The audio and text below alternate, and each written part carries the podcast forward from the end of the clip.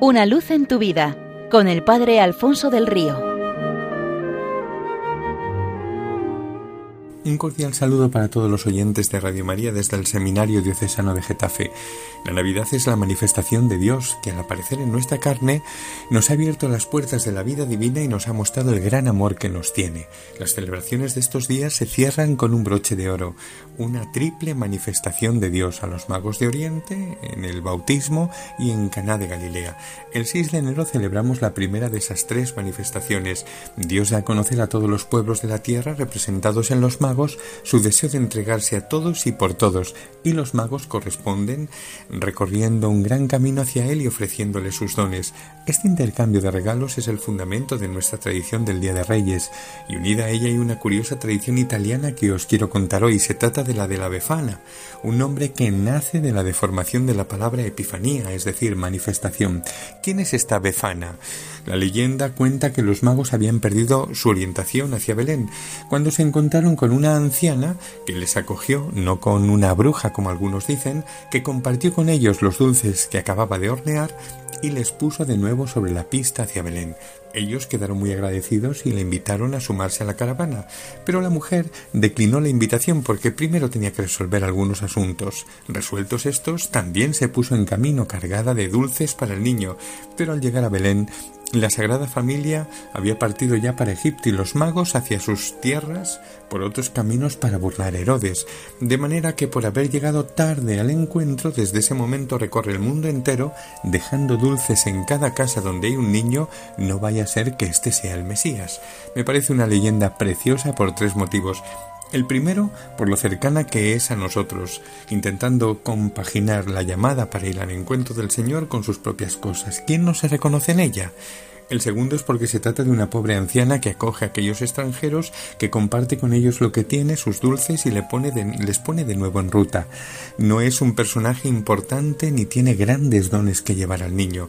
Y el tercero es porque también ella se pone en camino y por su retraso ahora trata a cada uno como eh, si se tratara del propio Mesías. Creo que son tres importantes lecciones para corresponder a esa manifestación de parte de Dios eh, hacia nosotros. Salir de nuestra parcela de comodidad al encuentro de Cristo, llevarle lo que somos y tenemos y reconocerle en todo aquel con quien nos crucemos.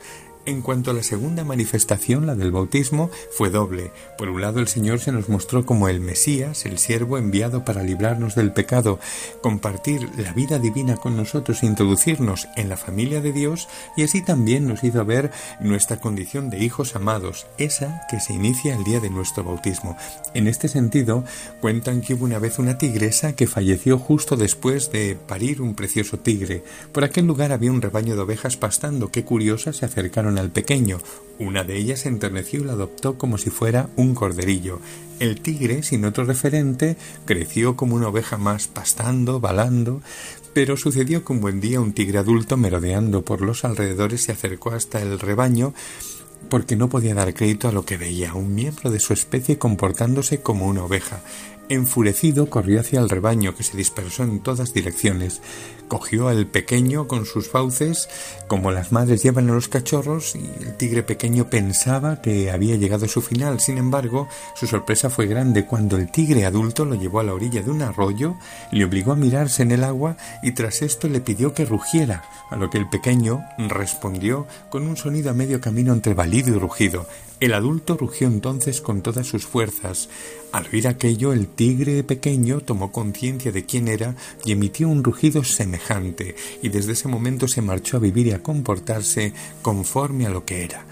El bautismo del Señor es algo parecido a ese arroyo y a ese rugido para nosotros. Dios nos muestra nuestro verdadero rostro y declara nuestra auténtica identidad. Somos hijos amados en el Hijo entregado. Y esto es lo que nos ha sucedido el día de nuestro bautismo. Cuando hemos celebrado la Navidad, se ha materializado aquel día en nuestra vida. Un buen broche para estas celebraciones es tomar conciencia de ello y vivir a la altura de lo que somos, hijos de Dios, mostrando con toda nuestra vida que somos de Cristo, sola y enteramente de Cristo y para siempre de Él. Y la tercera epifanía, la de las bodas de Caná, la dejamos para nuestra próxima cita. Que tengáis una buena semana. Una luz en tu vida con el Padre Alfonso del Río.